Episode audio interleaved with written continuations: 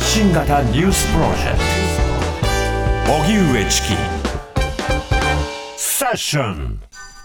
人権侵犯を認定された杉田議員が環境部会長代理に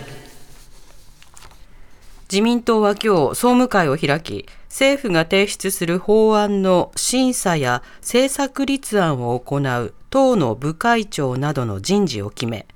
環境部会長代理に杉田水脈衆議院議員を起用することを決めました。杉田氏は2016年国連の会議の参加者について SNS にチマチョゴリやアイヌ民族衣装のコスプレおばさんまで登場。完全に品格に問題がありますと投稿し今月札幌法務局から人権侵犯を認定されたばかりです。こうした事態を受け与野党から説明責任を求める声が上がっていますが杉田氏はこれまで公の場で説明していませんそれでは人権侵犯が認定された杉田水脈議員を自民党が、え党の環境部会長代理に起用、えこれらの動きについて差別問題に詳しい社会学者の明戸隆弘さんにお話を伺います。はい、明戸さん、こんにちは。こんにちは、どうも明戸です。お願いいたします。お願いします。お願いします。さて、明戸さん、あの、今回のまず自民党の人事、えとりわけ杉田氏の処遇、はい、こちらどういうふうにお感じになってますか、はいいやあのまあ率直にびっくりしたというか、あの今あの、ニュースでずっとこう解説があったんですけれども、この間、結構、まあ、与野党を含めて、特に自民党を含めて、うん、あのそれなりに重く受け止めているという、まあ、雰囲気が一応あったわけですよね、あの、はい、えっと、法務大臣もそうだし、えっと、官房長官もそうだし、あと幹事長もそうですかね、えー、なのでこう、何事もなかったかのように、はい、環境部長代理です。っていうのは、ちょっと驚きましたね。うん。これ、改めてなんですけれども、認定された、札幌法務局によって認定された人権侵犯、はい、これはどういったものなんでしょうか？はい、これはですねその、まあ、あまり知られてなかったりするんですが、その法務省のその人権侵害を救済する、まあ、窓口というのがありまして、はい、えーと、裁判では違うんですけれども、行政機関の中で、えー、被害者がそのこういう被害に遭ったということを訴えて、でそれをまあ、踏まえて法務省が、あのこれ結構時間があの何ヶ月もかかるんですけど、判断をして、まあ、今回やったら啓発という一番こう軽いというか、うん、あの薄い判断なんですけど、まあ、でも、えー、少なくとも、えー、人権侵犯があったという、まあ、認定が今回出ていて、まあ、そういう形で、えーと、人権侵犯ありましたよとか、もちろんないというふうに判断しちゃうこともあるんですけれども、うん、あの業績機関としてそのように判断するっていう、そういう仕組みです。なるほど。となると、当然それは議員に対しても啓発なので、何がどう問題なのかを伝えるということにはなるわけですか？はい、そうです。まああのちょっと言うと、逆にこれ、やっぱり相手が政治家ということで、うん、あの正直どう、どうなるのかなと、これ、前からちょっと注意して見てはいたので、法務省にちゃんと出すかなということは思ってたんですが、まあ、一番薄い啓発とはいええー、出したと、うん、で、これ、要するに強制力は何もないんですね、その例えばアイヌのことをもっと勉強しなさいとか、はい、なんかそういう本当に、えー、やんわりした働きかけであの、全然大したことはないんですけど、でも逆に言うと、政治家に対して、与党のあの政治家に対して、えー、行政機関がこういう形で出すやっぱりすごくあの象徴的な意味で重いというか、すごく大きなことだと思うので、あの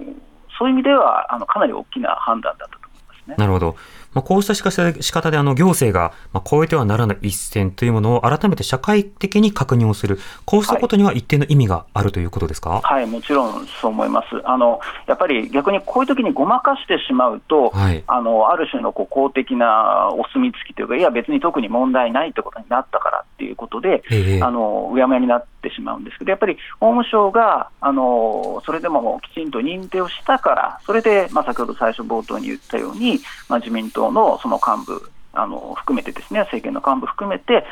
さすがにこれは問題であると、かなりこう一般的な言い方でしたけど、うん、あのそういう受け止めを、まあ、されていたということだと思うんですよね。なるほどそうしたような指導があった直後に、まあ、今回の人事ということになると、これは自民党の姿勢が問われているというふうに考えていいんでしょうか？そういうことね、だから、あのまあ、あの幹事長、茂木幹事長の発言とかだと、まあ、その後任に関して、まあ、これ、本当にあのどうとでも取れるような言い方でしたから、はい、あの後任に関しても、まあ、慎重に検討しますみたいな言い方をしていて、まあ、本当にその議員としての資格、政治家としての資格っていうことがあの問われるようなあの問題にもかかわらず、だからその環境問題だからいいとか、うん、外交だからだめとか、そういうテーマの問題じゃないんですね、そもそもその政治家として、議員として、えー、やる資格があるのかっていうところが問われるあの判断なので、まあ、そういう意味では、いや、これはないでしょうというあの判断ですね、今回の環境大な。しかもあの今回のそのアイヌ民族への侮辱的な投稿だけではなく、杉田水脈議員については、はい、あの議員時代、はい、そしてまあ議員でなかった時代も含めていろんな発信がまあ注目、問題視されてます。まあ、例えば男女平等は絶対に実現していない反道徳の妄想だであるとか、性的マイノリティに対して生産性がないという言葉で否定をするであるとか、またあの、まあ、普通、あの、大学の研究者らに対して、あの、その研究内容について、まあ、既存するような発信をツイッター改め X 上で行ったり、またはその慰安婦問題については、慰安婦像を一つ一つ爆発すればいいなど、まあ、いろいろな発言で注目を集めています。こうした度重なる発言についてはどう振り返ってますか？そうですね、だからもう、まあ、今のではっきりしてますけれども、はい、今回、たまたまアイヌに関してだけ、あの差別的な発言をしたということでは全くなくて、うもう本当に繰り返し、まあ、おそらく確信犯として、おそらくじゃないですね、確信犯としてあの言ってきていて、しかもそのあの結構共通していることがあって、えー、そのえっと、慰安婦問題、それからアイヌとこうなんか一見違うことのようなんですけれども、うん、全部、否定論なんですね、あの、はい、つまり本来ありえないマイノリティが勝手に騒いでいるのだという、あので加計費の時も確か、捏造という言い方をしてましたかね、なんか、その、えー、えー、つまり、でっち上げで、その、こう、騒いでる連中がいるっていうような形で、その、こう、マイノリティの側のこう告発とか、えー、と問題提起そのものをこうないものにしていくっていう、かなり一貫した姿勢があるので、まあ、本当に今回だけのことじゃないと。いうことだと思うんですよね。そうですね。あの、杉田議員は、まあ、捏造、あるいは活動家資金に加計費を流用している、などという言葉で、あの、否定をするということをしていましたし、また、はい、あの、否定論ということでいうと、杉田議員の特徴としては、女性差別の存在も否定しているというところが特徴あるかと思いますが、これはいかがでしょうか？そうですね、だからもちろん直接、そのまあ、侮辱的な差別まあ、侮辱的な部分はもちろんあの常にあるんですけれども、はい、えーと、あからさまにこう攻撃的な差別をするということはもちろん問題なんですが、うん、そもそもそんな差別が起こってないとか、その差別をされている側が勝手に騒いでいるだけだとか、はい、あの場合によってはそれを、えー、こうでっち上げて、えー、こうありもしないことで騒いでいるんだとか、あの実はこういうタイプのことって、すごくその差別ということを下支えしたりとか、よりこう多くの人がそこに乗っかるような、あのネット上だと本当にそうなるんですけれども、えー、あの下地を作るんですよでしかもそれがその与党の政治家っていうことになると、もうみんなが乗っかってくると。いうことで、実は単なる個別の差別以上に悪質なところがあのあったりすると思うんですね。うんあの、今、例えば様々なその差別の禁止法や解消の、まあ、理念を持った法律というものを通そう。あるいは、その選択的夫婦別姓など、あの、いろんな制度を改善していこうじゃないかという声に対して、はい、まあ、自民党の一部の議員が反対することをもって、まあ、全体の議論がストップするということも、あの、続いています。こうした動きとも重ねてみることが必要になってくるんでしょうか？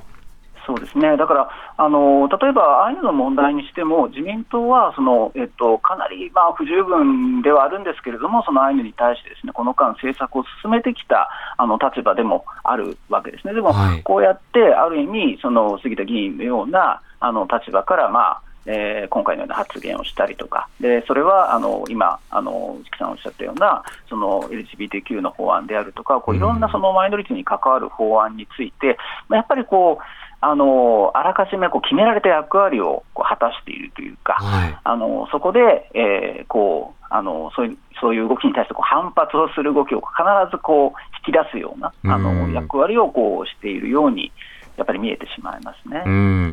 うんまあ、そうした杉田議員を例えば比例などによって、まあ、あの議席を与え続けるということ自体が、はい。はい、まあ、自民党はこうした議員を持って、政策を進めていくんだという、まあ、一つの宣言にもなりますので、まあ、そうした意味でも党の姿勢というのは今後も注意が必要になってくるわけですね。はい。そう思います。で、それがまあ今回まさにそのあの環境部長代理にこう就任させるという形でこう出てしまった、だからやっぱりそんなにこれが反発を受けるというふうに思ってないように見えるところが非常に深刻というか、えー、あのこれがいかにこうこれまでのその杉田議員のこう発言、言動っていうのを、なんていうか、認めてしまうこと、党としてこう公認してしまうことだっていうことを、どれだけ分かってやってるのかなっていうことは本当に思いますね。なるほど。わかりました。明戸さん、ありがとうございました。はい、ありがとうございました。ありがとうございました。社会学者の明戸武弘さんにお話を伺いました。荻上チキ。